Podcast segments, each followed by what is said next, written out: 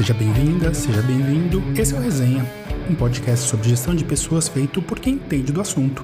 E dedicado para vocês, profissionais da área de gestão de pessoas, e também para você que quer aprimorar suas competências de liderança. E claro, para todos vocês que já não têm mais tempo de digerir todo o vasto conteúdo disponível por aí, online e offline. Eu sou seu host, Alexandre Cruz, executivo de RH e apaixonado por gestão de pessoas. E semanalmente trago para vocês, em torno de 20 minutos, temas relevantes da gestão de pessoas, pensados das melhores fontes e sempre analisados sob a lente de meus mais de 20 anos de experiência na área. E no episódio de hoje, eu li recentemente um artigo que trata muito, de uma maneira muito interessante dessa questão da diversidade e inclusão. E ele traz um aspecto que não poderia ser mais verdade entre as empresas e nessa questão de diversidade e inclusão, muito se fala, pouco se faz. Mas, às vezes, mesmo empresas realmente comprometidas não sabem por onde começar. Então, acompanhe comigo as principais desculpas que as empresas dão para não avançar e como desmontar essas objeções e caminhar de verdade na direção da implementação de uma cultura de diversidade, equidade e inclusão. Quer saber mais? Vem comigo!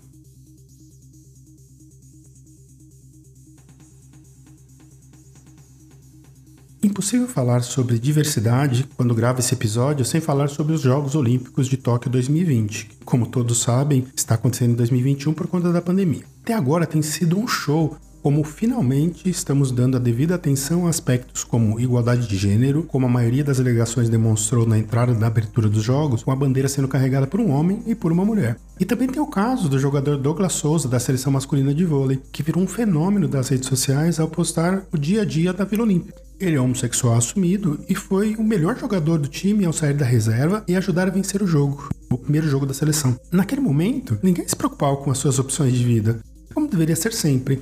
Marta, nossa rainha do futebol, está sendo fantástica, como sempre, e se mostrou também super carinhosa ao dedicar um dos seus gols à sua noiva, a também jogadora Tony Presley, que atua no Orlando Pride. Também tivemos um caso amargo com a eliminação do nosso ginasta Arthur Nori, que não foi bem nas suas apresentações e foi desclassificado no primeiro dia da ginástica. Não fosse isso bastante, ele declarou que ainda está abalado pela repercussão nas redes sociais de um caso de racismo que ele foi responsável. Apesar de já ter admitido que errou e que está aprendendo e evoluindo como ser humano a partir do seu erro, infelizmente isso também tem a ver com diversidade e também com o mal que as redes sociais podem trazer à saúde mental das pessoas. Mas isso é tema para um episódio inteiro no futuro. Felizmente, parece que o Comitê Olímpico Internacional e os comitês locais, como o brasileiro, acordaram para uma das principais forças do século XXI: a necessidade da diversidade, equidade e inclusão.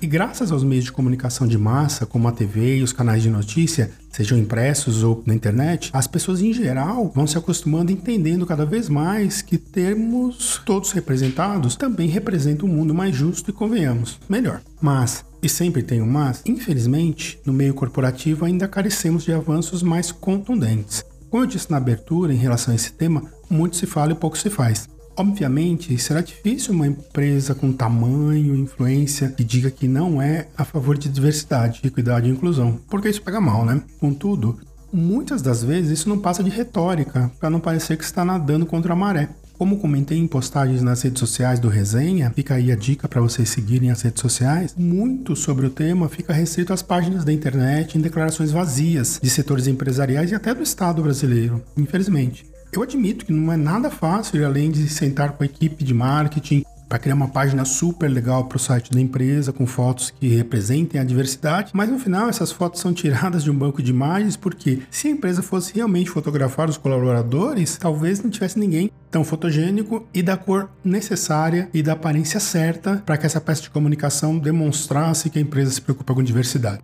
Mas, convenhamos, empresas bem administradas esperam bons retornos dos seus gastos e líderes que continuam a apoiar iniciativas que não produzem resultados geralmente se veem com ascensão de carreira parada ou até podada. Aquele cara teve uma meta de venda, não bateu a meta, você vai começar a entrar em dificuldade. Você é da área de recursos humanos, tem que fazer contratação. Aí você não está conseguindo atrair os profissionais que a empresa precisa, isso também vai impactar na sua avaliação e na sua percepção de performance. Mas então, por que a dinheirama que as organizações gastam com esforços de diversidade, equidade e inclusão produziram tão pouco progresso substancial em direção a uma maior diversidade? Para exemplificar isso, como apresentei nos dois últimos episódios, as estatísticas demonstram claramente que a porcentagem de negros nas fileiras de liderança é ridiculamente baixa. E esse percentual permanece historicamente baixo, apesar dos grandes investimentos em treinamento de diversidade e inclusão, como as conscientizações, o viés oculto e coisas desse tipo, né? E até a criação de áreas dedicadas à diversidade e inclusão, e também outras diversas iniciativas por toda a empresa. E aí vem um pouco do meu questionamento em relação a esses treinamentos de viés inconsciente e de conscientização pois os estudos agora indicam que esses treinamentos raramente melhoram o histórico de contratação ou promoção de pessoas negras, mulheres e de outros aspectos da diversidade real para uma organização. Há empresas, por exemplo, que lamentam a escassez de candidatos negros qualificados para os cargos de liderança, mas elas raramente consideram que o próprio processo de contratação pode desqualificar potenciais candidatos de cor. A menos que as empresas façam como o Magazine Luiza fez e tomem ações objetivas, as coisas vão levar algumas gerações para evoluir. Mas não se preocupe, se você não é um Magazine Luiza ou qualquer uma das outras poucas empresas que realmente estão trabalhando para evoluir esse tema no mercado, eu vou trazer agora aqui dicas valiosas para que seu programa de diversidade decole de verdade. E você e a empresa que você trabalha possam fazer esse tema sair do papel e das boas intenções e realmente começar a trazer resultados positivos para a evolução da sociedade e, de quebra, melhorar os resultados financeiros da sua empresa, como também demonstrei nos dois últimos programas. Então, vamos lá.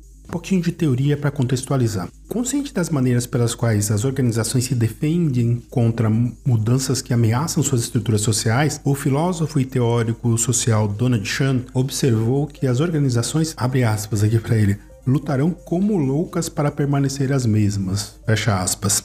Sean, então, introduziu o conceito de conservadorismo dinâmico para explicar as respostas aparentemente irracionais das organizações a mudanças e incertezas, observando que grandes ideias que podem remodelar uma indústria ou organização são quase sempre alvo da resistência das empresas porque perturbam a hierarquia social dentro do sistema. O sistema reage. Então, o pensador de sistemas Russell Ackoff amigo e colega de Sean, gostava de dizer que os gerentes das organizações são recompensados por manter o status quo. E você já sabe onde isso vai levar, né? Então Sean levantou ainda a hipótese de que as organizações resistem à mudança proporcionalmente à magnitude dessa mudança. Assim, pode-se prever que uma organização que empreende uma grande mudança, como a contratação de muitos executivos negros, resistirá energicamente a esses esforços com múltiplas defesas. O conceito de conservadorismo dinâmico de Sean argumenta que as organizações fazem mudanças simbólicas para afastar aquelas que sejam mais robustas. Esse argumento é especialmente relevante hoje e a base das desculpas que as empresas dão.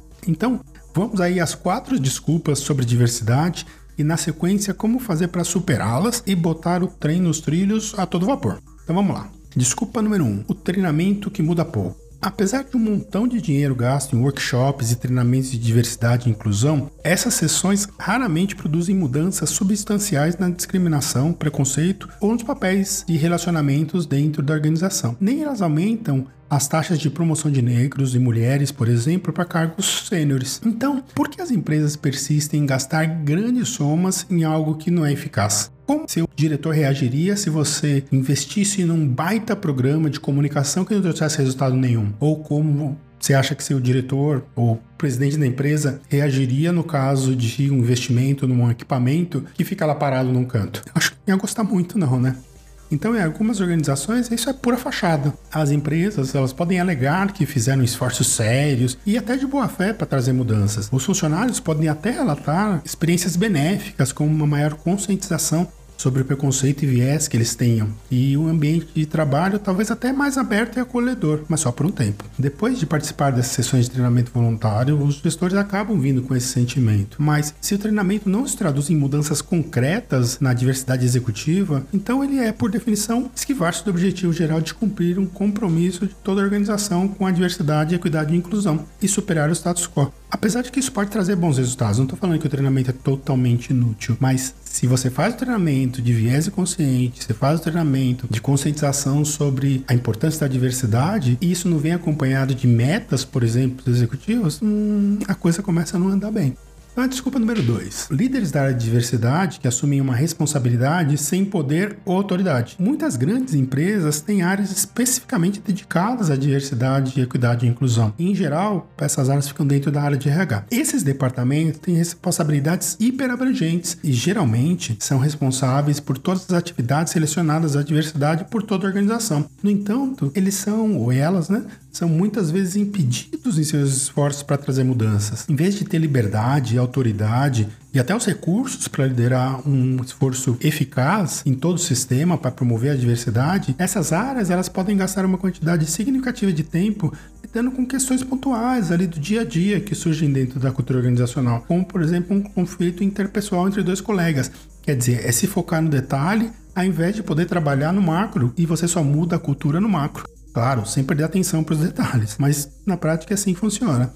Então, embora esses casos mais comezinhos ali possam ser importantes e até às vezes urgentes, focar em questões individuais com exclusão dos problemas sistêmicos não vai tirar a gente do lugar que a gente está. Um estudo esse nos Estados Unidos, descobriu que esse é o caso de 53% das posições de diretoria ou gerências de diversidade. Lidam com tantos detalhes, tantas coisinhas que na prática elas não conseguem ter tempo e recurso para poder aplicar numa mudança cultural mais efetiva. Então, somando-se a essa situação, esses departamentos frequentemente absorvem a culpa pela falta de resultados em todo o sistema, embora seu escopo de ação tenha sido efetivamente limitado. Por isso, apesar do trabalho duro que essas áreas muitas vezes têm, elas acabam trazendo poucos resultados visíveis para a organização. Então, é meio que jogar para a torcida. Você joga para a torcida, você demonstra que você tem uma área, você agora tem um plano, você tem um plano de comunicação mas aí você coloca aquele gestor responsável, aquela gestora responsável pela parte de diversidade e inclusão num cantinho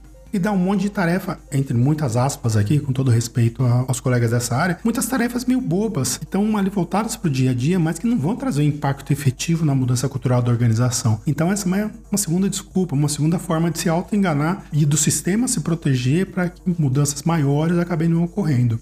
A desculpa número 3, ela tem a ver com compromisso limitado em toda a organização. Mudanças organizacionais significativas exigem esforço e compromisso coordenados, além dos limites da área de diversidade ou do próprio RH. A mudança real virá apenas garantindo que os esforços sinceros para impulsionar a diversidade executiva se manifestem em todos os aspectos da organização. Sem a participação ativa, o apoio e o compromisso do nível C da organização, ou seja, o CEO, CFO, COO, ou qualquer C que você tem na sua organização, os esforços do Departamento de Diversidade e Inclusão serão limitados e não vão ser sustentados. A mudança, como qualquer outra mudança, ela tem que partir como uma definição da alta administração da organização e aí depois você pode e baixando isso nível a nível. Então, cada nível e função da organização precisa se comprometer a fazer progressos demonstráveis nos esforços relacionados à diversidade e inclusão. E, claro, ser responsabilizado por esses esforços. Quando grandes mudanças culturais são deixadas nas mãos de algumas ou de um pequeno grupo de pessoas, outros colegas podem minimizar seus papéis, dizendo a si mesmos e para os outros: olha, isso não é meu trabalho, tem aquela área ali que cuida disso, tem outra pessoa lidando com isso. Esse tipo de desculpa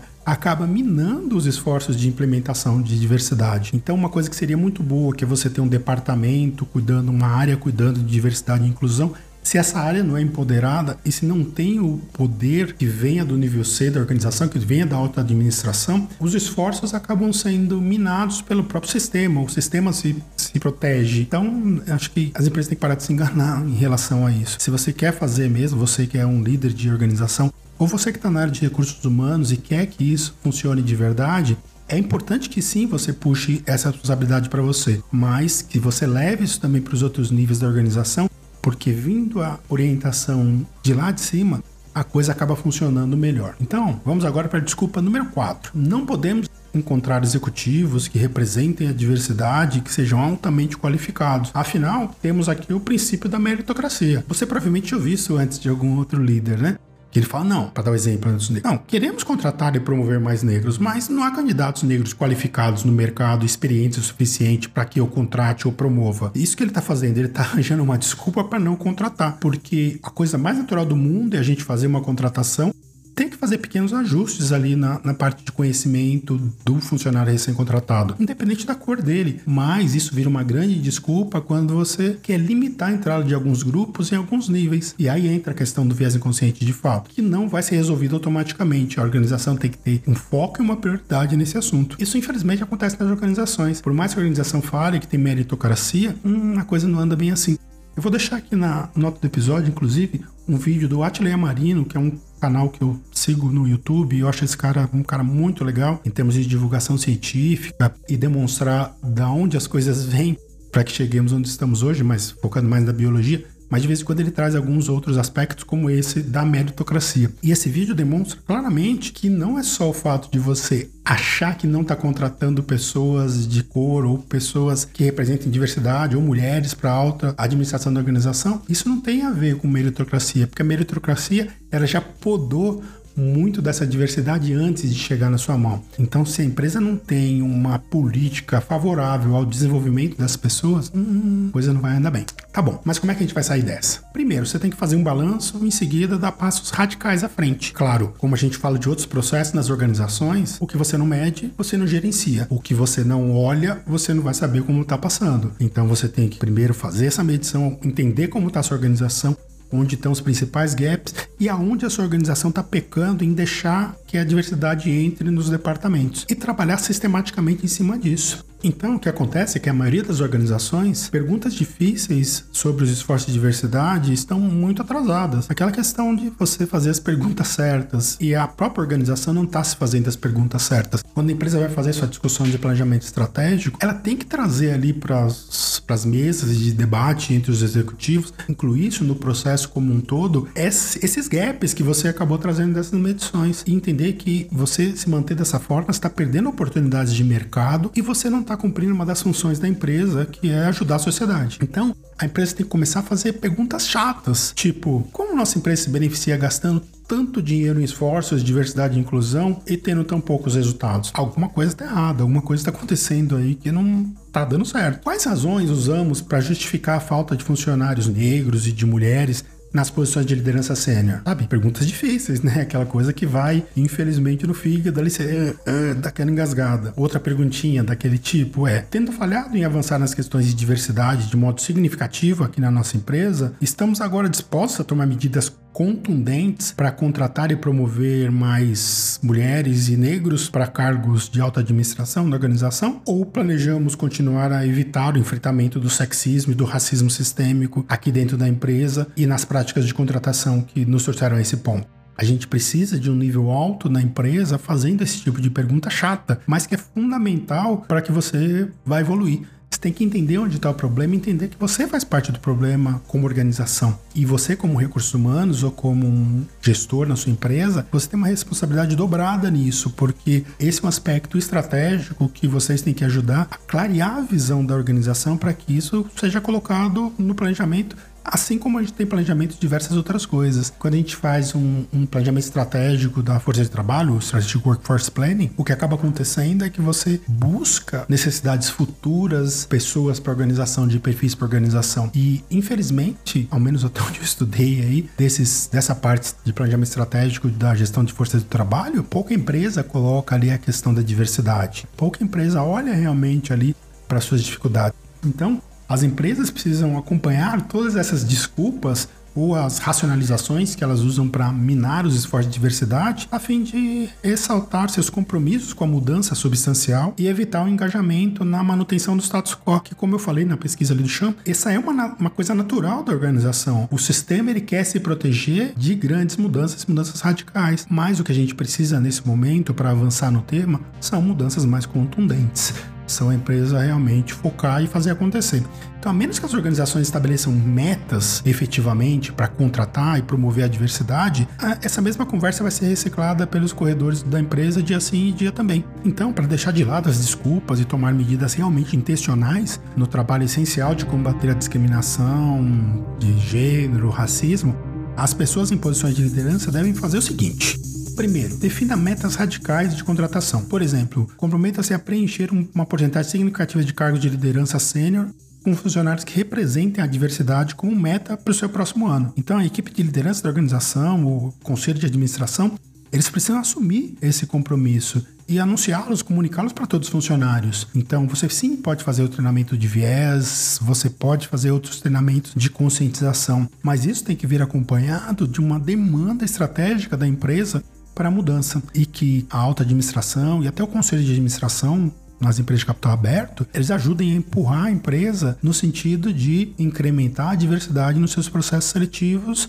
e nos seus processos de ascensão de cargo. Aquela máxima, como eu falei no começo, de que se você não mede, você não gerencia, vale aqui também.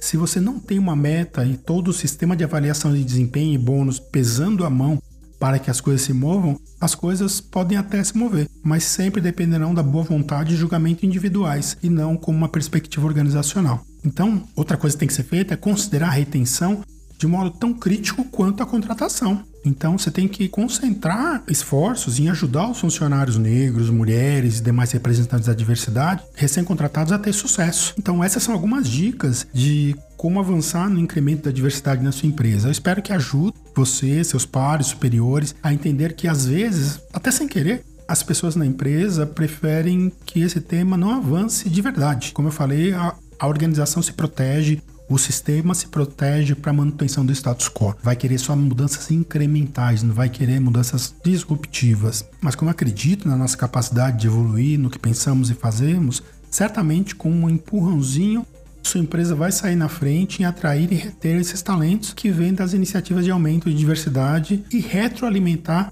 esse círculo virtuoso.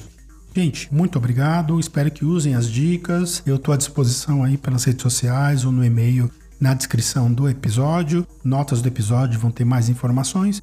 Uma ótima semana. Se cuidem. Saúde e sucesso para todo mundo. Um abraço. Obrigado pela audiência. E não esqueça de assinar o podcast na sua plataforma preferida. Se gostou do conteúdo, dê uma passadinha no Apple Podcasts Spotify, onde quer que você esteja escutando nesse momento. E deixe suas 5 estrelinhas. Ajuda muito para que o algoritmo apresente o podcast para que outras pessoas também possam conhecê-lo. Muito obrigado e uma excelente semana.